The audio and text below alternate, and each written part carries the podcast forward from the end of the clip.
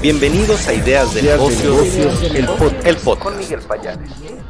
Bienvenidos a todos los que nos escuchan en el podcast de Ideas de Negocios. Los saluda Miguel Payares. A todos los que me acompañan aquí en la transmisión en vivo, un fuerte abrazo. Y bueno, hoy les quiero presentar a César Espinosa. Él es líder de sustentabilidad para Coca-Cola México. Nos va a hablar de un tema importante, humedales, y yo lo recibo con muchísimo gusto. ¿Cómo estás, César? Te saluda Miguel Payares. ¿Qué tal, Miguel Ángel? Qué gusto saludarte, de nuevo estar aquí contigo y con tu audiencia. Estimado César, creo que el tema de humedales es relevante, es muy relevante, pero creo que poco sabemos de qué se trata. Poco sabemos qué es un humedal. Permíteme preguntarle a la audiencia, mi querida Mariel Medina que nos está viendo, David Hernández, Roberto Báez, Manuel Olmos, saben y todos los demás saben qué es un humedal. Y quiero comenzar con esa pregunta, estimado. Claro. Y a propósito de que ayer fue justamente el Día Mundial de los Humedales, desde la industria mexicana Coca-Cola compartimos justamente esta necesidad de reconocer estos grandes ecosistemas ¿no? y la protección.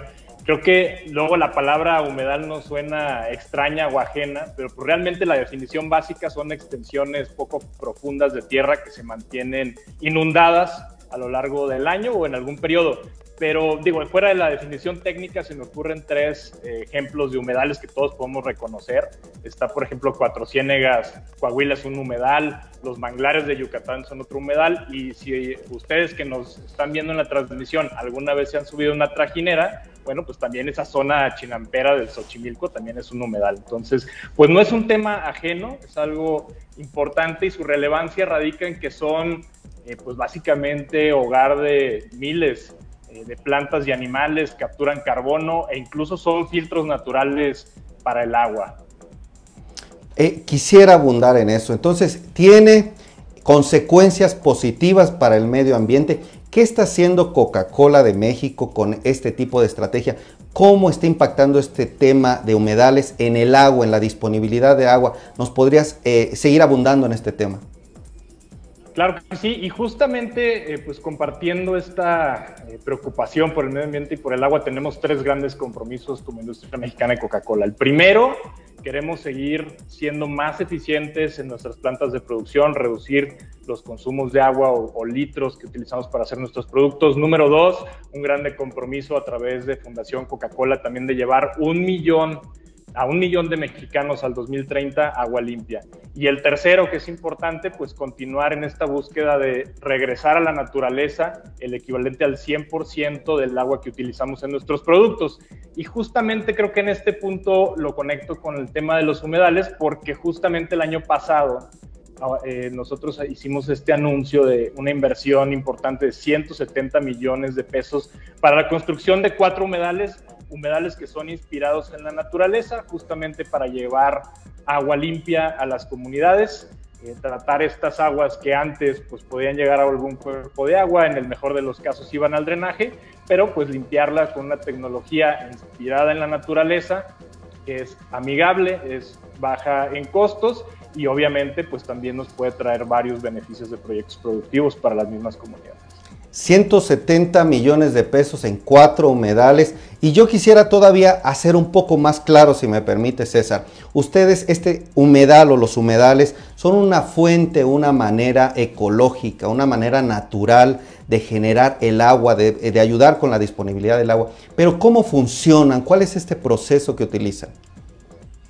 Sí, brevemente te comento. O sea, esta agua de aguas residuales urbanas pasa primero por un filtro eh, de sólidos y luego imagínate que hay unas grandes albercas. En estas albercas pasa el agua, se tienen eh, plantas acuáticas dentro de estas grandes albercas y estas mismas plantas hacen el trabajo de manera natural. Va pasando el agua por gravedad va bajando, se va filtrando, va quitando bacterias, va quitando olores, solamente se le hace algún último paso con un filtro UV para matar alguna bacteria que haya quedado ahí finalmente y para que tengas una idea del tamaño de pues estas obras importantes, bueno, al día se puede filtrar hasta 3 millones de litros de agua. Esta, por ejemplo, el año pasado inauguramos el primero de los cuatro en la comunidad de Cihuatlán, Jalisco. Tiene una capacidad, como les decía, para 3 millones de litros de agua al día. Que es equivalente a unas 600 pipas diarias de 5 mil litros.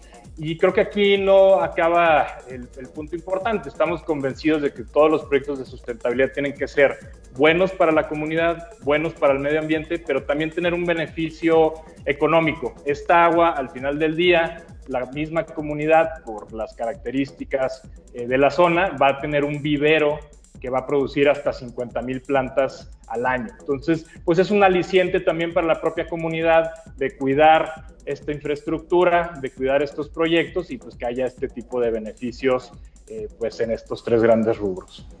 Tengo entendido que el 2 de febrero justamente se celebra el Día Mundial de los Humedales y bueno, qué mejor, el día de ayer se celebró esta fecha importante. Entonces, aterrizando de nuevo, lo que, lo que me explicas, lo que entiendo es que se pasa por un proceso de filtrado sólidos, eh, pasan por estas aguas, por estas albercas, por estos humedales y las plantas que están ahí ayudan que de manera natural se vaya filtrando esta agua, se quiten bacterias y bueno, ya con un proceso final se tiene una mayor disponibilidad en aguas en regiones que pues tal vez no tienen opción de llevar eh, agua limpia a sus hogares, para sanitarios, para diversas actividades. Entonces, estos humedales, me dices, a ver, permíteme si entendí bien, 3 millones de litros es lo que generan, son cerca de 300 pipas diarias. 600 pipas diarias de 5 mil litros cada uno. Entonces, pues sí, son proyectos importantes, proyectos que van a dejar bienestar en las comunidades en donde nosotros estamos trabajando. Y si me permites nada más agregar, creo que lo importante es que son proyectos que pues están muy alineados a la participación de las comunidades, aliados como Pronatura, Fundación Coca-Cola, el propio gobierno de Jalisco, el municipio de Cihuatlán, y pues es el tipo de proyectos que nosotros buscamos, proyectos multiactor que dejen beneficios en el medio ambiente, en las personas y pues también en la economía de las comunidades en donde nosotros estamos presentes. Para proyectar los planes 2022, en dónde se instalarán los próximos humedales, qué capacidad tendrán también y cómo se ejercerá esta inversión que anunciaron. Claro que sí. El, eh, eh, bueno, el próximo que estamos por inaugurar sería el de Mexicali. El año pasado, en diciembre, tuvimos la fortuna de estar allá eh, poniendo la primera piedra. Los otros dos humedales estamos evaluando junto con las comunidades cuáles serán los mejores lugares para instalarlas. Tienen que, obviamente, pues tener una serie de condiciones no nada más técnicas, sino también de compromiso de, pues todas las partes. Y pues estamos entusiasmados porque más o menos el promedio de cada uno de estos humedales es entre 3 y 5 millones de litros diarios, lo cual es pues bastante, bastante relevante. Y estamos buscando que cada uno impacte entre 18 mil y 25 mil personas en cada una de estas comunidades. 3 a 5 millones de litros diarios. Imagínense este impacto, pues creo que un poco a manera de resumen, entiendo que la industria mexicana de Coca-Cola, Coca-Cola de México, está realizando inversiones, está buscando que estas inversiones pues sean a través de propuestas novedosas. Creo que este tema de humedales nos queda un poco más claro. Le preguntaba a la audiencia y nos decía, por ejemplo, mi querida Mariel Medina que nos manda saludos a César, Marta Claudia también, eh, decía Mariel Medina de AVE Estudio de Comunicación, sí los conozco, decía Manuel Olmos que él pues, nos manda saludos, tampoco al parecer los conocían, pues creo que ya va quedando claro, tal vez para cerrar César, eh, ¿Cómo es la estrategia? ¿Cuál es, creo que nos platicabas al inicio, cuál es la visión de la empresa dentro de todo este tema de sustentabilidad? ¿Qué viene para el 2022? ¿Qué nos puedes adelantar de sus iniciativas? ¿En qué temas se enfocarán? ¿En qué áreas? ¿En qué regiones del país también? Bueno, pues va a ser una estrategia nacional. Creo que va a ser importante que sigamos haciendo conciencia en estos temas del agua que nos preocupan a todos. Creo que la próxima iniciativa eh, va a ser eh, pues este compromiso de llevar a un millón de mexicanos agua limpia.